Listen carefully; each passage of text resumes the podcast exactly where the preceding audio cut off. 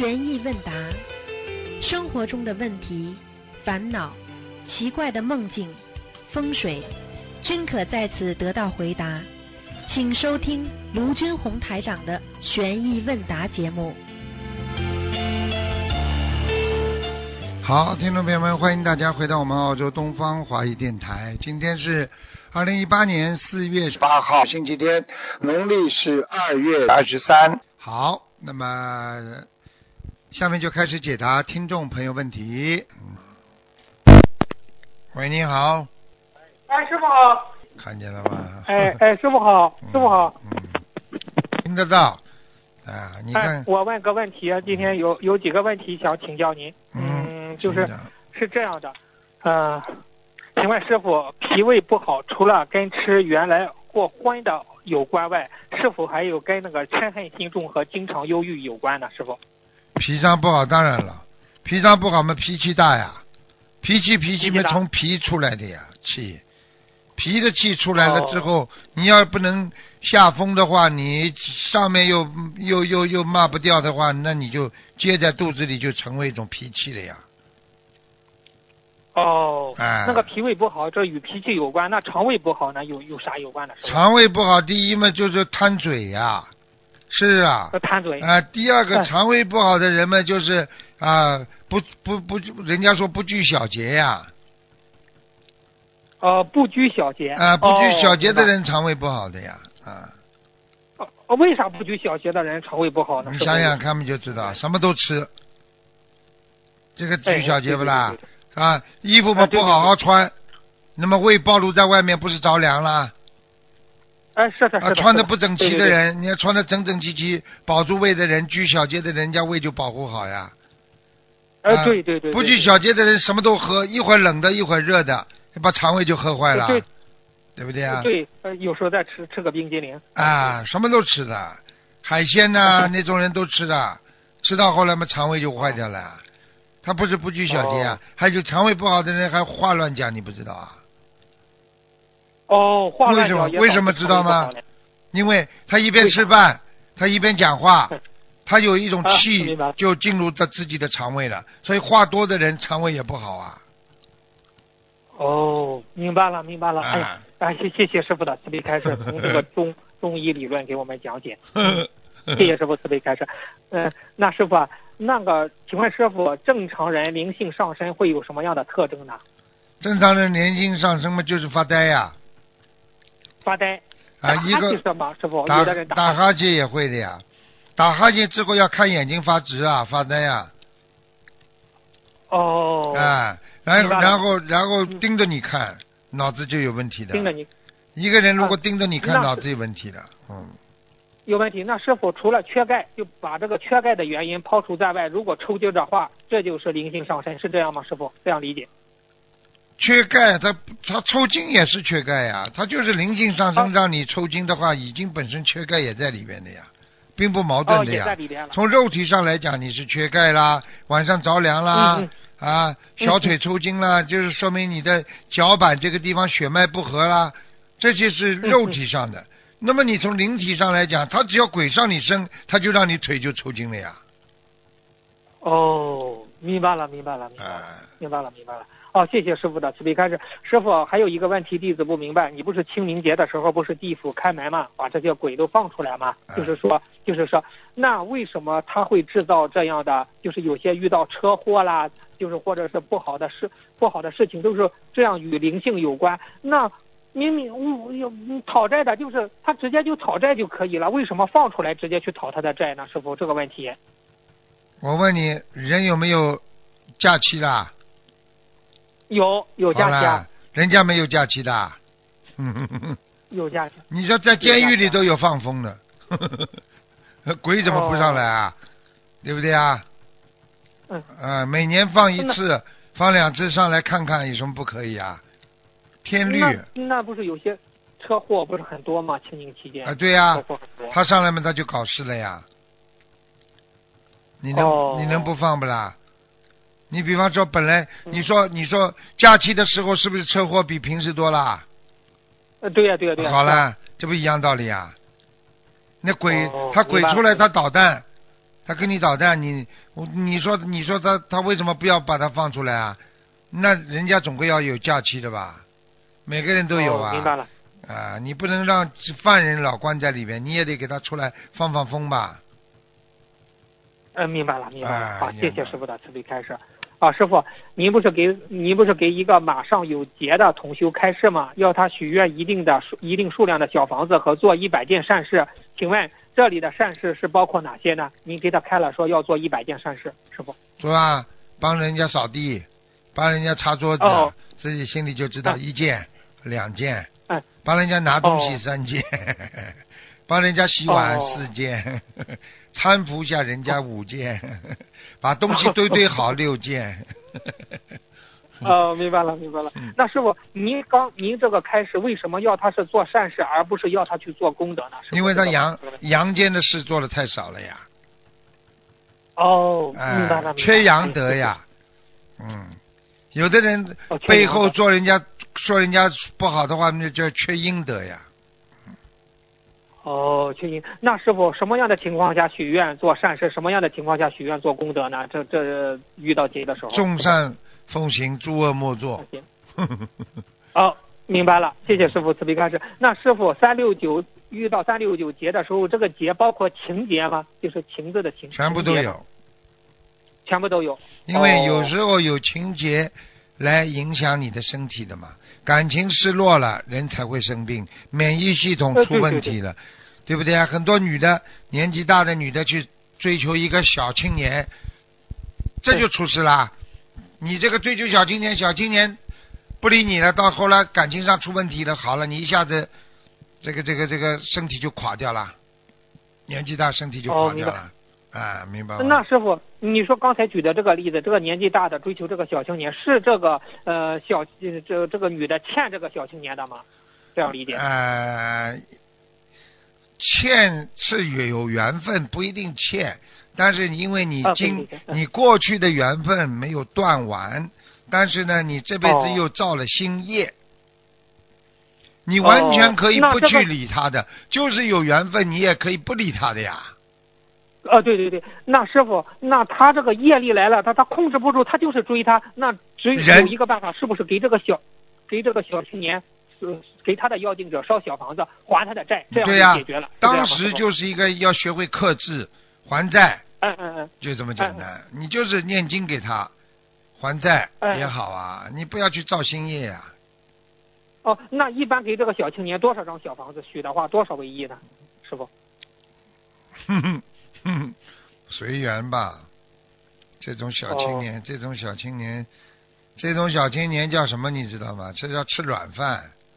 哼，嗯，明白明白明白，嗯，明白了，明白了吗？嗯，明白了明白了，啊，明白了。下流下流胚子。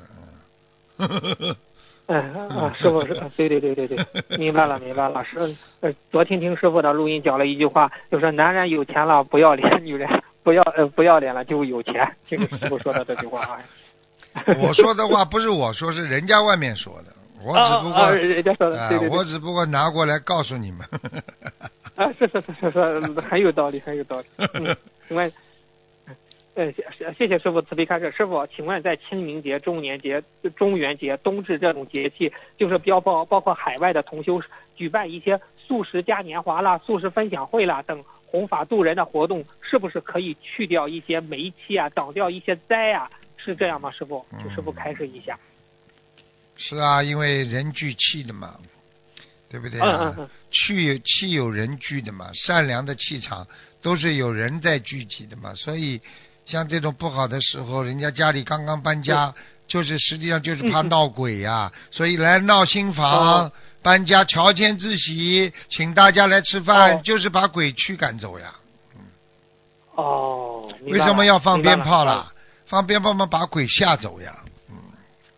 哦，明白了，明白了哎，谢谢师傅的慈悲开示，谢谢师傅的慈悲开示。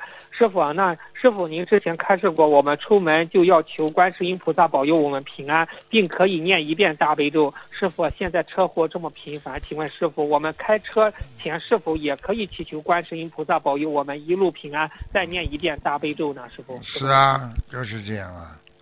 就是要好好念的。有时候要把观世音菩萨放在心中，时时刻刻要想念观世音菩萨。要学师傅吧，哦师傅心里经常会想念观世音菩萨的，就像有时候想念哦弟子一样的。我会想念弟子，我也会想念菩萨。嗯，因为菩萨对我们太好哎，了。那师傅，这经那师傅经常想念就会观世音菩萨的时候哎有何感受呢？师傅，你在想念观世音菩萨的时候有何感受呢？师傅？就感受到的是慈悲呀、嗯嗯嗯嗯那你不就是更慈悲了吗？嗯嗯嗯嗯嗯，对不对呀明白了，啊，明白了，明白了。嗯，哦，那嗯嗯好嗯，明白了。那师傅，你有时候想观地菩萨吗？是不是你想观地菩萨的时候就严格一些，对弟子严格要求嗯对啊是这样吗？师傅？啊，就是这样啊。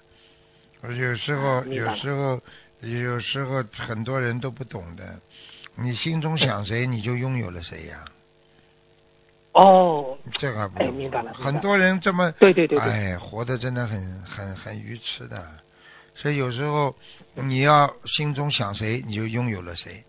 那么你心中想观世音菩萨，那你就拥有了观世音菩萨呀，对对对对对不对？呀？对对对对啊，对对对对。人家有句话叫“出哎门遇到观世音，帮大金刚护我身”，就是这样的呀。哦，因为你心中有观世音菩萨护，金刚菩萨就护你身了呀。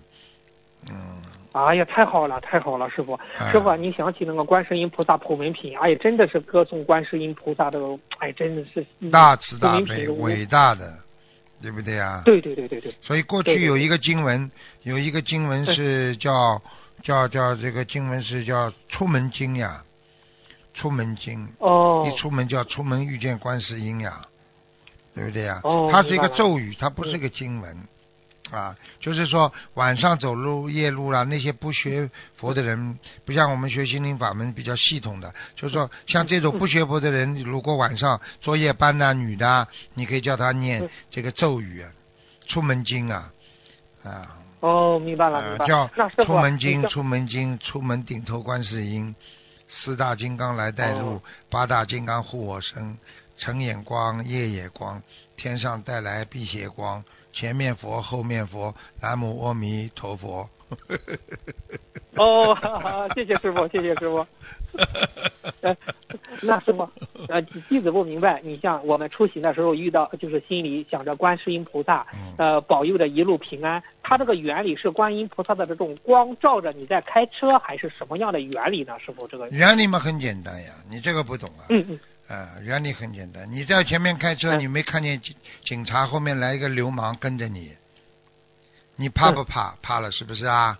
啊，啊对对对对对好了，那么突然之间有人告诉你，警察嗯打后打完电话，你你跟警察打完电话，你还是一个人，嗯流氓还跟着你，突然之间。这个警察跟你，你你报警之后，警察说你你放心好了，我们已经盯住后面那个人了。你是看不到警察，你说你怕不怕？不怕了吧？啊怕，呃不怕了不怕了，啊对对对对，那那那你没看见警察，你怎么会不怕的？你讲给我听呀！你又没看见？明白了明白了。警察说我们五分钟就到，和你嗯你报案和没报案一样吗？不一样吧？不一样，不一样。好了对对对对对，就这么简单。那怎么会有这个光的呢？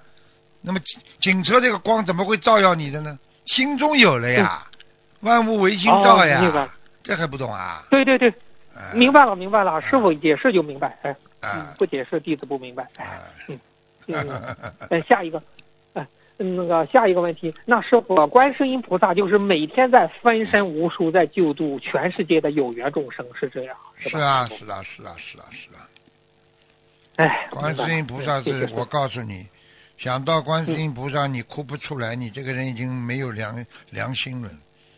想到观世音菩萨就要感动到了要掉眼泪，你这个人才叫有慈悲心。因为观世音菩萨对这种慈悲心是无人能及啊，天上地下无人能及的。我告诉你，是的，是的，是的，是的啊，对对对对对啊对对对，就是，但是人家看到师傅也会掉眼泪呀。哎呀，这个师傅这是太小了，太小了。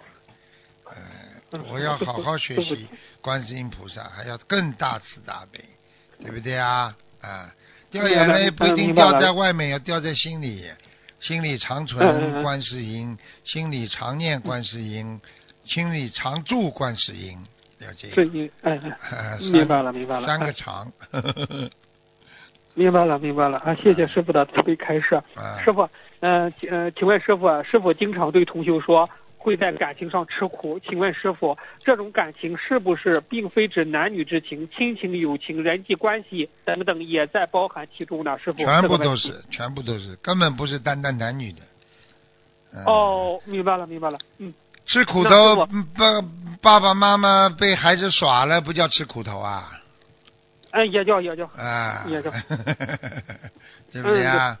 你看看，对对对，你看看，孩子从小没有爸爸，这孩子是不是被爸爸吃苦头啦？呃是的是的。现在有个很很有名的一个歌星，一个男歌星嗯，对不对啊？他老爸过去也有名了，把他妈甩了，他妈妈把他养扯大了，现在变得有名了。你说说看，他吃了这么多的苦，他是不是吃他老爸的苦头啦？是的是的是的，啊，就这么简单了，哎。哎呀，是是是，哎呀啊，真的是现在的婚姻，哎呀，师傅，我们一塌糊涂现在的婚姻叫不叫婚姻，只是一个形式，没感情的婚姻，建立在物质基础上，啊，有钱就嫁，有房子就嫁，长得好看就嫁，有没有讲过心啊？有没有讲过良心？有没有讲过感情啊？没有了，现在。对对，你有钱对讲条件，条件好我们就嫁。嗯对对，那有有那句话叫宁愿坐在宝马车上哭，也不愿意坐骑着自行车子笑嘛。哎呀，哎呀，我从你这儿学到一个东西了，情愿坐在宝马车上哭，也不要骑着自行车上笑。这就是人生真实的写照。现在的社会就是笑贫不笑笑贫不笑娼真不笑娼啊！对你做个妓女，你浑身手上戴着金银首饰，人家羡慕；你做个穷人，人家都都吐吐触目。你说说看，这个社会不是叫阴阳颠倒啊？是，是啊吧？这个社会真的需要那种中华传统文化，弘扬中华传统文化，用佛法来拯救人心，是不？，就就需要更多的像像像像师傅一样来弘扬佛法的人，所以你们每个人都要跟师傅一样出来弘扬佛法，救度众生，明白了吗？嗯，对，社会需要太多的正能量。对呀、把这个风气要搬过来，对不对呀？女人现在不是嫁人，是嫁钱、嫁房子，你不开玩笑啊？啊嗯，男人是娶要娶漂亮的，娶什么的，啊不是？那画一个嘛就好。了，很快就要有机器人了，叫男人去娶机器人好了。啊，嗯现在这智能机器人都很发达了，师傅，真的很可惜。现在就是告诉你说，这个世界，我告诉你阴阳颠倒，人心不古，所以一定要把风气救回来。中华传统文化加上佛教的精髓，那是当今世界最要要求现在马上解决的任务，明白了吗？对对，啊，明白了明白了。好了谢谢师傅的慈悲开示。师傅，您说的这种吃苦，这种苦是不是也不仅只是身心受到伤害，是不是也包含着功德有漏、境界受到阻碍，或者一些事情不顺利呢？那当然了，那当然了。那是啊，那是啊。哦，那那弟子那弟子在问师傅，师傅啊，师傅常常看到我们觉得很苦，而我而我们有时候身在苦海却不知，是不是因为师傅的境界比我们高出太多，看到了我们的过去、现在、未来的因果，对呀、有了对比，所以知道我们很苦，而我们不懂因果，所以对自己的苦还没有意识呢，师傅。嗯，是啊，啊，嗯，你看看，你看看，如何？你看看印度那些流氓，去强奸、嗯强奸人家印度的妇女，印度妇女在印度没有地位的，马路上就这么拉着，把他们绑起来，他们在学得很幸福啊，他们在笑那种样子，看那张照片我都饭都吃不下，恶心吐啊！你想想看，啊，你想想看，你想想看，他们认为的开心，你说嗯。他不知道自己在造业，不知道自己在受苦啊，他不知道报应的时候会受苦，他还在开心，他还在笑，他在行畜生事。你说说看，人在苦海当中，他知道苦吗？很多人说我很幸福，那就麻木，对，那不叫觉悟，听得懂吗？听得懂，听得懂，听得懂。啊，那师傅，我们如何才能觉悟到自己受的苦，从而生出出离心，提高自己的境界，进而进而以慈悲心一心一意的救度众生，一门精进呢？师傅，问问倒蛮会问的，你不是天天在进步吗？你天天在出离吗？你学看白话佛法，你念经，你修心，你许愿，你放生，你不是每天在处理吗？你只是在读书还没毕业而已，等到你毕业了，嗯你不就出离了吗？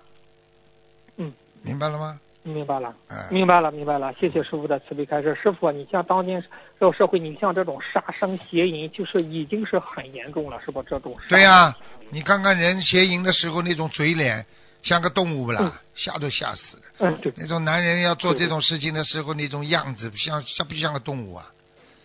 那种 女人邪淫的时候，你看看哪像个人呐、像个疯子。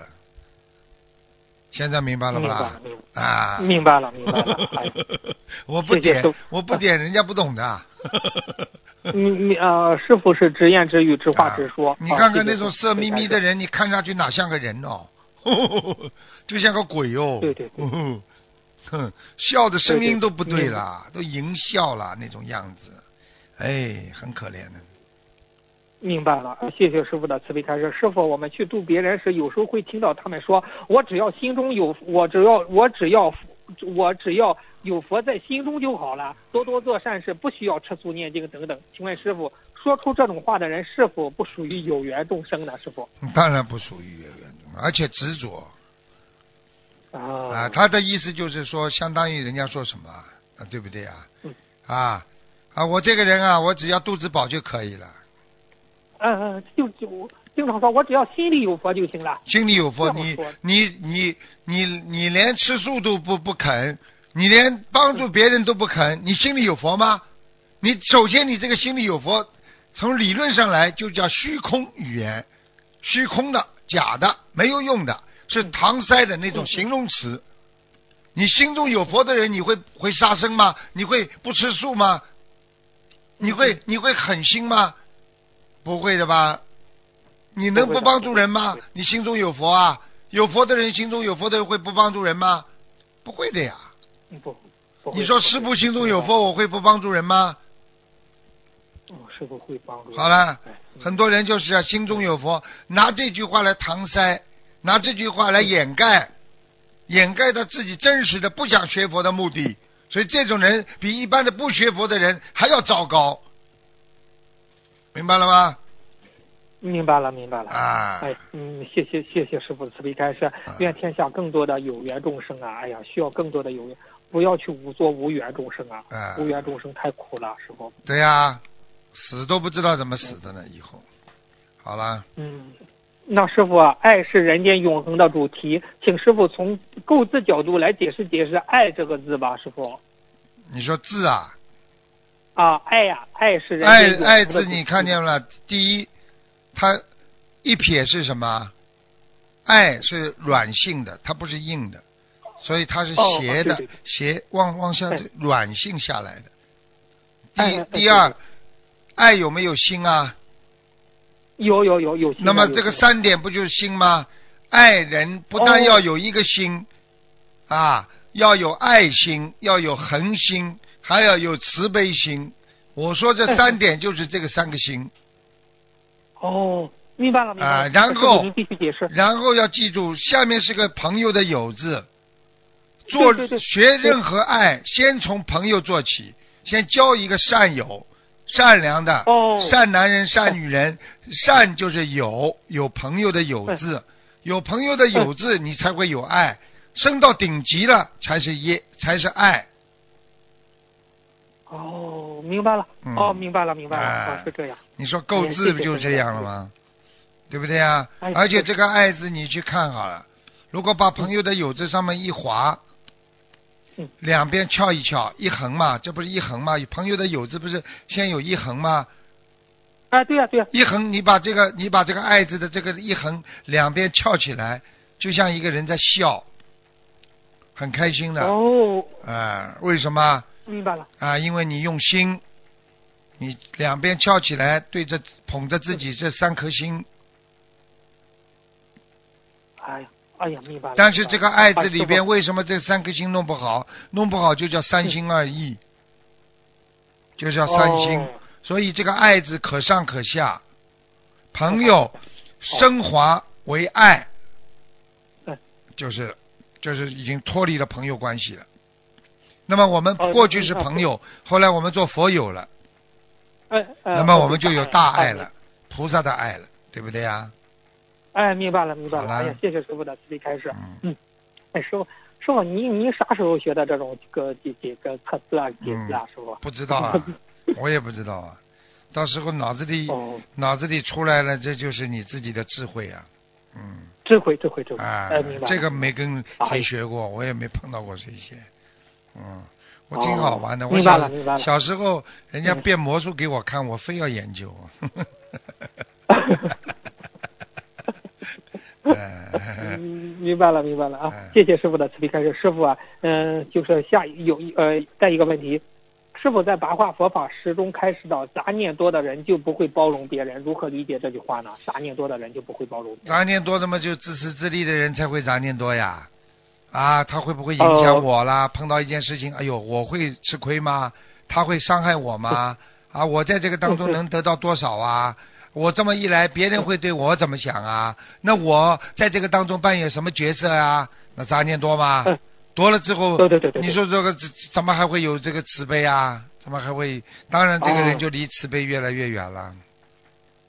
哎，明白了，明白了，谢谢师傅的慈悲开示。师傅，下一个问题：伟大的佛陀虽然拥有宇宙间最广大的神通，但是他仍然说有自己有四件事情做不到：因果不可改，智慧不可赐，真法不可说，无缘不能度。嗯，请问师傅如何理解这个真法不可说呢？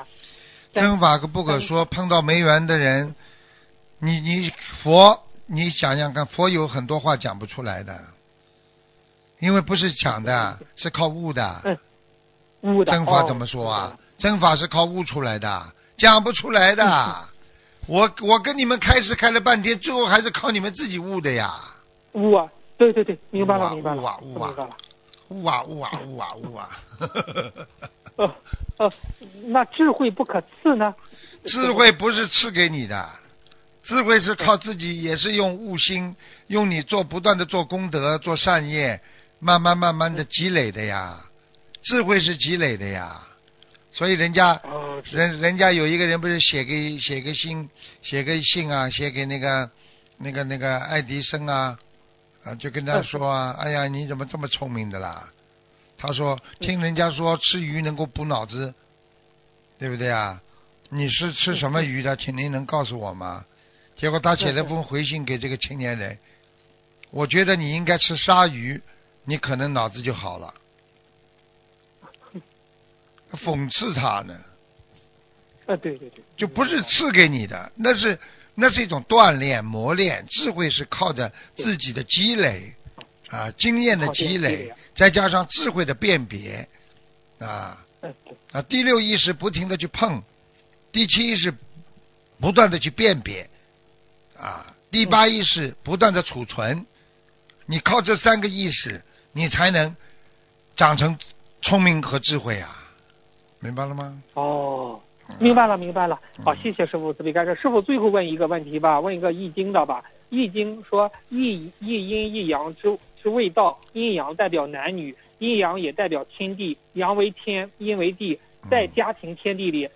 嗯，伦常关系就叫天地阴阳，日代表阳，月代表阴，日月合在一起为明。如果阴阳不合就不明，所以夫妻阴阳和合才能明，这就是夫妻之道。请师傅开示一下夫妻之嗯道。，对呀？对呀、你比方说啊，你阴阳阴阳这个八卦，你看韩国，他们连他们的旗子都是阴阳八卦，啊，八卦，对对对，对不对啊？它实际上阴阳是一个这个道家的哲学了，道家的哎对对对啊啊，它是对立和啊对立对立和互化，可以把它化掉了，对立和化互化的啊。嗯所以我们中国人讲阴阳阴阳，有阴就有阳，有哎阳就有阴。对你看人的身体上都有阴阳吧？凡是给你看嗯外面可以看见的，都是属阳的；凡是哦衣服穿在里边的，就属阴的，属阴的，哎、对对不对呀？阴阳的概念是什么？万物运动变化的本源呢？没有阴哦怎么会有阳？什么事情变化都有阴阳两极的。阴阳两极。你说你说你们家里变化了，生出个孩子，是不是有老婆跟嗯老公啊？没老婆老公怎么会家里有变化啊？对对对对，对你认识人间的任何事物，你要有个基本法则，那你就必须靠着阴阳。你要是有阴阳的这个认识事物的基本法则的话，你就不会这个人会想不通。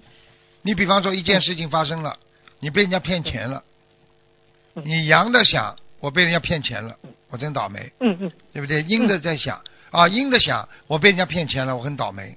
嗯，阳的想这是我的因果啊，这是我哦学的经验，我以后就第二次就不会骗了。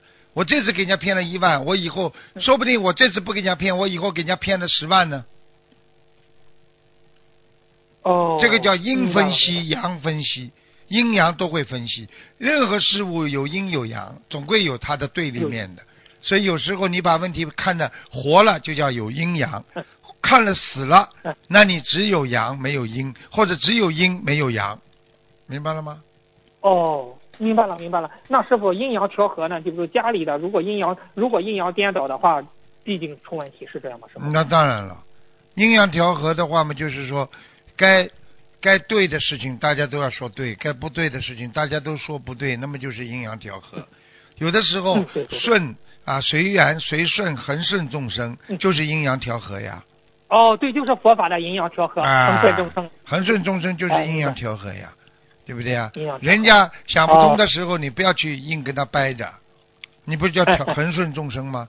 他等他想通了他来跟我说，有时候人家跟师傅说，师傅啊，我在劝他时候他听不醒，然后他说出一大堆怪理由，我就跟他讲，哎，你你这样吧，你先回去想一想啊啊，回去想一想，然后呢，呃，过下个礼拜再来问师傅啊，师傅也想一想 你讲的话对不对，你也想一想 师傅讲的话对不对，我经常跟人家这么讲的，我没跟人家说 我一定对的。好 过了一个礼拜，他想通想通了，跑过来说：“师傅啊，我错了，上次是我怎么怎么。”那么我才跟他讲，你错在哪里？你为什么会错？那这个叫恒顺众生啊，明白了吗？对对对对对。啊那师傅阴阳颠倒就嗯不行了哈，阴阳阴阳颠倒嘛，你看一下嘛就知道了，对不对啦？哎看到一下，有些时候现在世界上很多地方都是阴阳颠倒的呀。你比方说哦，男人你不像女男人啊，男人不像男人，女人不像女人。一个男人小气的嘞，一个女人弄得嘞冲冲杀杀打人骂人的。你说这，你说这这个家庭像什么样子啊？啊，对对对不？对啊？哎呀，明白。啊明白啊，这个男人整天在家里，整天在家里做女人的洗呀买呀，啊，洗菜买菜啊，什么怎么做菜啊？这女人天天在外面拼命打工啊，挣钱呐、唾沫横飞在外面赚钱呐、那这样就不行了，这样就颠倒了。那这个这个家就不行。了。所以你可以去看看慈禧为什么清朝会灭亡了，还不知道啊？哎呀，明白了。明白了啊，阴阳颠倒了呀，啊，对不对啊？哎，对对啊，对对对对对。所以这个事情，哎这个事情从从自古到今，你要要要博学多才啊！你在这个世界上，你活着，你要教育别人，你要向师傅出去弘法，你也要肚子里要有要有很多很多的阴阳，要懂阴阳啊，识阴阳。过去诸葛亮就是识阴阳啊，看天时啊，对对，也天时太阳啊、月亮啊，他就能看见了。司马懿为什么这一仗会打失败啊？啊，对师傅，真的人真的要博学多才啊！啊我记得有一个呃师兄，他不好好好呃老问你十万个为什么啊他他问的就挺好，呃，那那些知识就是。对呀、是他问他问这个司马懿为什么好疑呀、为什么生性好疑呀、为什么 为什么人家说诸葛亮是未卜先知啊？为什么周瑜是事后才知啊？司马懿是事后才知啊，对不对呀？周瑜是发生了事情他才知道，所以为什么为什么周瑜到后来觉得他跟诸葛亮差不多？为什么诸葛亮比他胜高一筹？所以他死的时候他都不卖账啊。周瑜死的时候他说了一句啊：“鸡生亮，何生瑜啊？嗯，你老天既然生了我，生了我鱼，周瑜，你为什么还要何生亮啊？你为什么还要生个诸葛亮出来来压住我？那就叫阴阳调和呀，对对对对对对。啊，对不对啊？哎，啊，明白明白。那鸡生哎爹还要生妈干嘛啦？呃，鸡生男为什么？还生女啊？那就是要女男女调和呀，是对对对对对对不对啊？是的，是的，是的。哎呀，明白了，明白了。哎呀，师傅，哎呀，阴阳你你给大家听。你你从阴阳上来讲，你今天看见乌云密布了，第二天就要下雨刮风了嘛？你看天时，过去这种主要是大家不学呀，学了你会看了呀。你看天气预报学天时的人，他学了之后，他不要仪器他都能看天啊。过去农村的人一看天，明天要下雨了，明天几度，准的不得了。那不就是现在诸葛亮看天时呀？你现在的人连脸色都不会看，看见师傅的脸色要发脾气了，跑过来还要叽里哇啦冲着我叫，呃 对不对啊？你要学会看的，爸爸妈妈已经吵架了，你在边上还要钱，接下来就是棍棒拳头一顿暴打暴打，听不懂啊？嗯，呃，听得懂，听得懂。还看天时了，连脸色都不会看。哎呀，明白明白明白。啊哎呀，是是是，哎呀，哎呀，师傅，哎呀，谢谢您的精彩的。呃以后跟你们讲点历。呃史吧，也很精彩的嗯，那一我就喜欢问师傅《封神榜》啊。以后跟你们讲点历史，要知道很多这个这个世界上很多历史，它为什么嗯。啊会着相生，为什么会相克，它都有道理的。啊，这个人出来了，那个人为什么同时在那个地方出来？过去所以魔他很厉害的，他自己出来，他就可以知道在另外一个不远十公里、十公里以外的地方会生出来一个人，以后会克他的，所以他就把这个孩子哦。偏拼命的在这孩子还没长大之前，他把他弄死，因为他有这个魔力嘛，听得懂吗？哦，他知道生出来之后，你看现在的就是那种科幻电影，你看都有一个有一个把 Batman 就是这个这这个这个呃蝙蝠侠，他就会有一个哎哎魔魔侠会出来的呀，他就是阴阳相克、哦相生相克的呀，所以没有办法的。那是否就有一个正的出来，必定有一个邪的来给他。啊，对呀，嗯有佛就有魔呀，这这还不懂啊？哦，但是最终正义战胜邪恶。对嗯 当然了，你说啊希特勒是磨出来了，对不对呀？最后还是被世界人民所唾弃呀，对不对？战胜了嘛？对对对对。啊，就是这样。哦，明白了，明白了。啊，师傅，谢谢您的慈悲开示，今天就问到这，师傅。好再见，好好，再再见。再见。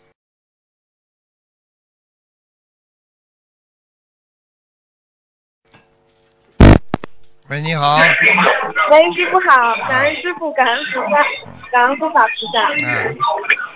那个弟子给师傅请安，嗯。那个师傅稍等一下，那个我首先替那个一个师兄做一个分享，就是前两期节目问答中，师傅曾经给一个同修解梦，说他的业障已消尽。以下是他学佛过程中看白话佛法消业的书上分享，嗯感恩师傅。嗯师傅一直在强调要看白话佛法，刚开始读一篇白话佛法，十分钟就读完，到现在要花上一个小时做笔记，反复看，非常有收获。白话佛法其实就是师傅用白话讲述成佛的成佛的方法，有两个心得体会分给分享给大家。第一，看白话佛法的时候，只只只要有做的不到的地方，他就做笔记，让自己的加强记忆力去改正。同时，将白话佛法中的句子分享到朋友圈。第二，看白话佛法时候，这位师兄非常希望每个人都可以读到这么好的开示。他如饥似渴的看书，智慧能智慧能量带给的快乐充满同修的全身。同修希望自己能够记住白话佛法的内容，你在渡人的时候用白话佛法回答问题。二零一七年十月份，菩萨提醒同修业障比例是百分之十九。今年雅加达法会，菩萨提醒同修业障已消尽，六个月时间业障消除了将近百分之十九。白话佛法的力量不可思议，白话佛法是让我们脱离人间思维，用菩萨的思维去思考问题。当你用菩萨的思维思考问题的时候，业障自然也就空了。同修跟师傅学佛六年了，从未找过师傅看图腾，只是按照师傅教我们的方法，没有懈怠的学佛。六个月的时间，业障消除了近百分之十九。白话佛法的力量不可思议，请师兄们平时除了念经以外，每天一定要注重白话佛法的学习。感恩观世音菩萨，感恩师傅将这么好的佛法带给我们，感恩师傅。嗯，我已经跟你说了，菩萨都着急。你们现在知道，我开始没有叫你们拼命的学白话佛法，现在要拼命的学。为什么你知道吗？排菩萨注入了大大的能量，所以白话佛法，你们只要好好学的话，可以消业障啊。你想想看，你如果不放生的话，你或者你平时很难出去有时间，你在家里看看白话白话佛法，你能消业障，你听得懂吗？听得懂，感恩师傅。白话佛法真的是我们在楼下共修，就是很有感悟。就是自以前自己看的时候，可能就是看一遍就不会用到实际当中，但是跟那个师兄们一起分享心得体会的时候，就发现。通过一些老的师兄长辈他们的一些社会实践的经历，我自己能学到身上，就是能应用到实践当中。嗯，就是我发现，就是跟就大家一起集思广益的学习，这个是很重要的。我很有体会，也感恩师兄们的帮助，感恩师傅。嗯，嗯，还有师傅，我想分享一下那个关于那个观世音菩萨成道日那天，就是我学校就是有一个 presentation。哎，之前我就是晚上在观音堂之前就有个意念，让我再把我的那个观点整理一下，我就把我搜集的资料重新看了一遍，然后重新整理了一些观点。第二天的时候，我准备的并不是很充分，之后我就去了哦别的小组开始讲的时候，我就在底下念经，给老师念姐姐咒还有心经。等我们小组上去的时候，我觉得我讲的并不是很好。但是老师对我的肯定是很好的，而且同学都说我讲的很好，所以就感恩菩萨保佑。还有就是印尼法会期间，我有两堂课没有去，但是回来就立刻进入了考试周。之后我就按照就是那个正常的复习，而且等考试成绩出来了以后，同学问我你考了多少分，我的成绩差了几分就满分，他就觉得非常不可思议。他说你两节课没来，你为什么还考了这么好？我说我有菩萨保佑，而且我考试的时候那个礼拜感冒了，但是我就觉得我在考试的时候有一股能量在我身边加持我。虽然考试期间我还睡着了，但是我就感觉护法菩萨一直在我身边加持我。感恩师傅，感恩菩萨的加持。你的意思就是以后考试的时候大家都可以打瞌睡了？呃，不是不是，对不起师傅，我就是想那个分享一下，因为我们有菩萨保佑，有师傅。就是有菩萨和师傅保佑的孩子，真的是非常幸福。这是希望更多的人，嗯，对不起师傅。希望更更多的人好好的求菩萨保佑。对对对，能够有菩萨保佑，能够离苦得乐。对。感恩师傅。嗯。那个帮同修问几个梦境：老人过世已经六十多天了，在过世的人的房间里能否设佛台？感恩师傅。呃。设佛台，就是老人过世六十多天了。我知道，我知道，两个月嘛，两个月嘛，嗯。虽然虽然要要亮一点，要亮一点，嗯。啊，要亮一点。哎，环境要亮一点，而且呢，最好把老人所有的家具全部弄掉，扔掉。嗯，好的。换上新的家具，重新油漆，才能嗯设佛台，明白了吗？好的，好，明白了，明白了。嗯嗯嗯。嗯，之后就是。请问梦见看梦见看见一本书的封面上写佛果，请问是什么意思呢？感恩师佛果就是说明他已经有果果报了呀，他已经得到果了果位了。哇，这么好，随喜赞叹。嗯。感恩师傅。呃，家里人对佛教理论断章取义造口业，同修听了后用辩证法举例解释，有点激动，说的家人情绪难过。要是以前同修会生气。现在解释过后没有感觉，不会再被气哭。晚上做梦梦到南京菩萨，第二天梦到台长，台长抱着白色小猪，意念中感觉自己怎么是生肖的显化？是同修同修境界低了吗？请师傅慈悲解惑。很简单，菩萨看看人呐，就像人看动物一样，听得懂了吗？听得懂。抱着小猪爱护你们呐，有时候把你们当孩子一样。那个小动物受了委屈啦，啊，加持啦，爱护啦，都是这样的，明白了吗？嗯嗯，明白了。嗯那下次碰到类似情况，是不是就是不用解释，就是跟家人那个不要去就是变呀，因为他他造口业，你会背业的呀。嗯，对，不要变这，种人就是你怎么跟他讲啊？这种人没无缘不渡呀，菩萨都渡不了，我们怎么渡啊？嗯，明白了。随缘先随缘，嗯，感恩师傅。同修梦到和先生一起把一个大约十岁的孩子埋葬了，感觉是自己的孩子。请问是流产孩子超度走了吗？感恩师傅。嗯，应该是的。嗯我嗯好。呃，还有起梦前床梦见起床起床前梦到佛台上香，呃，场景是以前住的老房子，供奉的菩萨像，菩萨像腰背部是断裂的。同修起来查看，后面用绷带什么的包扎着，正面看还是尊漂亮的菩萨像。这尊菩萨像有十多年没有供奉，后来和东方台的菩萨像一起供奉。现实中，同修去去年肋骨骨折了三根，现在虽然好了很多，但是后面还包着中药，请师傅慈悲开示一下吧。做梦啊？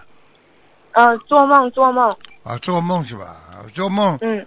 哎呀，那个他供的那个菩萨已经受伤了，嗯，啊这就是他的报应啊！他不应该把菩萨放在家里三年不供的，哦开什么玩笑？实际上他要不供他也就算了，问题他供上去了，好了，护法神就会惩罚他了。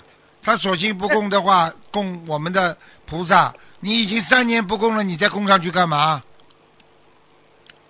嗯，那那师傅他需要念多少遍礼佛？还有小现在不能拿下来了啊，现在不能拿下来了。啊！好嗯，那那他菩萨像要修吗？那个菩萨像要修，要要去那个找专门的人去修一下吗？修补一下吗？要要专门人修补的，否则供上去哦要修对菩萨不尊敬的。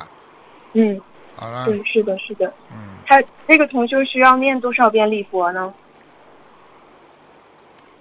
感恩师傅，一百零八遍，一百零八遍。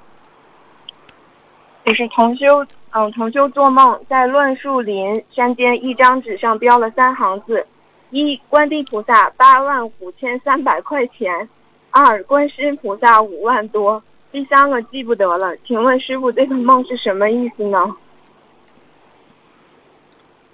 这个梦如果他心中还有价值，说明他对菩萨不尊敬啊。哦，他心中，因为他是他是把菩萨分成等级啊，他有价值啊，他自己本身有价值观呐、对菩萨不尊敬的，嗯，嗯，那那他是不是要念礼佛？就是另外一个也八也是一十百八十啊八十遍就可以，八十遍就好了。嗯，感恩感恩师傅。而是去年八月，一位同修在连续放生一个半月后，有同修梦见一个声音说：“天天放生，癌症都好了。”现实生活中，这位放生的师兄不知道自己有癌症，但以前胸部有结节，跑步会痛，梦到蚂蚁、内衣、闹钟等。后来连续放生，真的不疼了。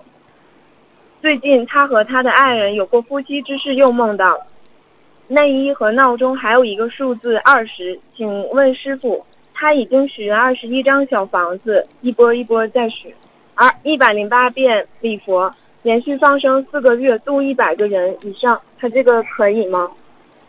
嗯，他折寿折寿折寿二十个月，折寿二十个月嗯，哦，那他他是不是得好好念礼佛忏悔？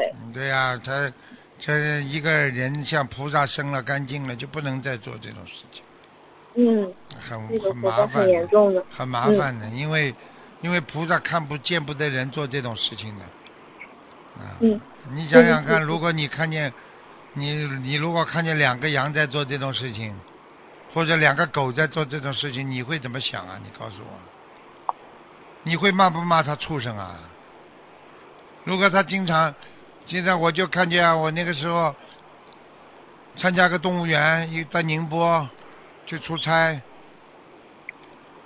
到他们到动物园去，一个狗熊四脚趴着，趴趴开朝着天在晒太阳，边上很多游人就说畜生，就在骂。太可怜了。现在知道了吗？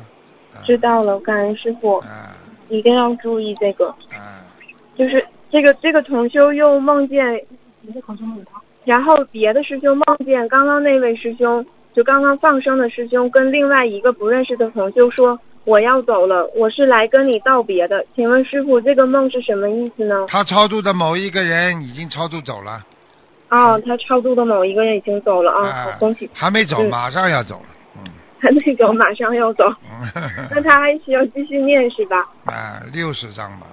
啊，六十张，感恩师傅，感恩师傅。还有就是，呃，这位同学问，我们在家弟子有了家庭孩子以后，不敢轻易许愿清修，一做夫妻之事就出事，该怎么办呢？因为你要学佛学菩萨，你不是要做人，不是学人，听得懂吗？听得懂？那谁？那你要今天许愿说要做人，你做人你就去做吧，做人嘛，是偷吃扒拿什么都可以，你要去邪淫什么都可以，你是人嘛，没人讲的嘛，对不对呀？对。那你要做菩萨，你就必须要自己干净，所以你自己把自己的要求，你自己要考虑好，你做不到的先不要许愿，明白，明白吗？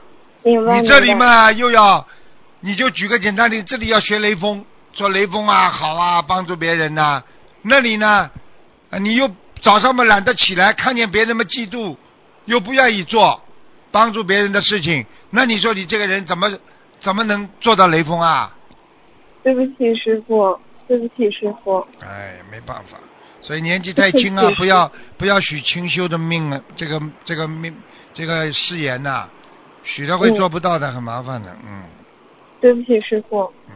嗯，那个同修经常梦到自己在回家回老家路上迷路，找不到出口了，或者是回家的路上遇到狗或者坟墓之类的，阻碍他没办法回家。请问这个是有什么预示吗，师傅？嗯，回老家迷路，你哦你说回老家迷路啊？回老家迷路啊？嗯，对，就还没找到还没找到，还没找到自己的家门呢。也就是说，他只是出入佛门，还没有进入深层的这个回家的这个意识当中。嗯，没有生出离心是吗，师傅？对啦，嗯，讲的完全正确生出。离。心要生出来的，所以你家里条件，你还有还有婚姻啦什么，你就不要出家，就道理是一样的呀。嗯，你要出家人的话，你说你家里老婆孩子都放不下，你出什么家啊？道理是一样的呀。明白明白，感恩师傅。嗯，嗯，感恩师傅。如果许愿给打胎的孩子两年内念诵四百张小房子，如果还没念到四百章，已经超度走了，是不是还要继续念完呢？继续念完，嗯，嗯，就就跟菩萨许愿哎念。能够帮助他，能够帮助他这这进一步的超度的，嗯哦，好好的，嗯，感恩师傅。就是有个同修怀孕时，孩子因为有基因突变、变缺突基因突变缺陷，医生建议打胎。当时同修已经许愿全素不杀生，最终同修选择了流产。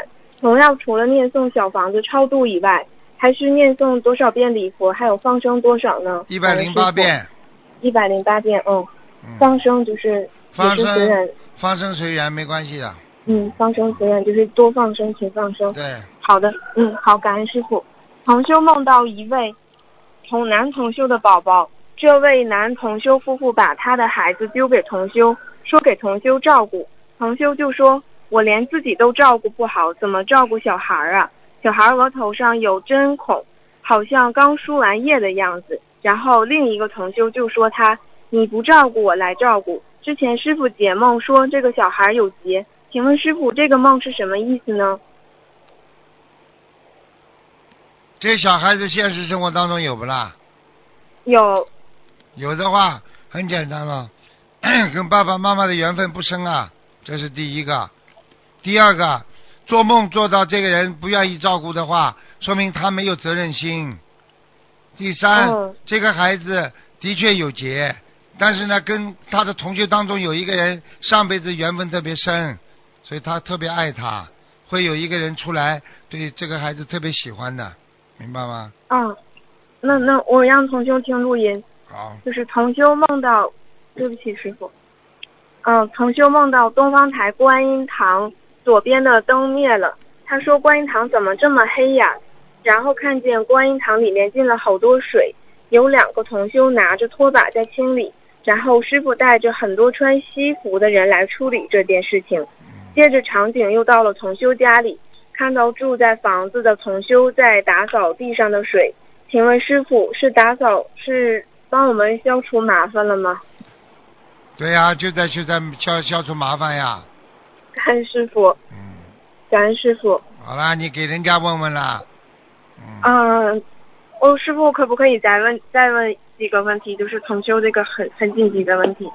嗯，对不起，师傅，请师傅解梦。有同修梦到有人跟他说，先给我三十块钱，再给我三十块钱，最后再给我六十多。请师傅开示，这和小房子有关吗？小房子，啊啊，他是不是在许愿？他除了许愿两波三十三章以外，还要继续念六十多章对，小法？嗯，好的。那个，对不起，师傅。还有就是，有位师兄梦见一位王师兄说他身上有两位妖精者，突然那位王姓王的师兄说，师兄右手上有名额可以被超度上去，马上就从师兄右手中抢。这位师兄就赶紧念观世音菩萨名号，然后就醒过来了。凌晨两点的梦，梦醒后他并不认识这位王师兄，请师傅慈悲解梦，这个是什么意思呢？跟王师兄干嘛啦？啊，就是跟他说说这个做梦的师兄手上有一个名额可以被超度上去，他嗯，就马上从这个师兄手里头抢抢。啊，超度上去名额，叫他好好的超度呀，他能超度上去的。好了，嗯，好的，感恩师傅，感恩师傅。嗯最后一个好不好，师傅？嗯，感恩师傅。嗯，现实生活中，童星临近毕业，在找工作，前后做了两个梦。第一个是告诉他未来四年的运势，随后是梦见同修和家人一起吃年夜饭，并告诉家人自己在投迪迪士尼的工作，还说如果顺利入职，家人会享受家属福利。现实生活中，同修并没有投迪士尼的意向，并且投的是悉尼会计事务所的方向工作，税务方向。请问这个梦是什么意思呢？是是让他投了一个迪士尼这个吗？师傅，哎，傻姑娘，这都不懂啊！对不起，师傅。叫他叫他现在，他现在是学的是什么？现在学的是会计，会计里面分两档吧，应该对审很多档会啊计审计，嗯，啊，审计会，你叫他学一个比较开心一点的，啊比较开心一点的啊，就是不是太轻松一点的。迪士尼嘛就是轻松呀，叫他啊，学会计当中比较轻松一点的，嗯，嗯，好好的好的，感恩师傅。哦，我我不问了，师傅，给给大家问。好，感恩师傅，感恩师傅辛苦了，师傅再见。感恩师傅感恩师傅感恩师傅。好，听众朋友们，因为时间关系呢，我们节目就到这儿结束了，非常感谢听众朋友们收听。好，广告之后回到节目中来。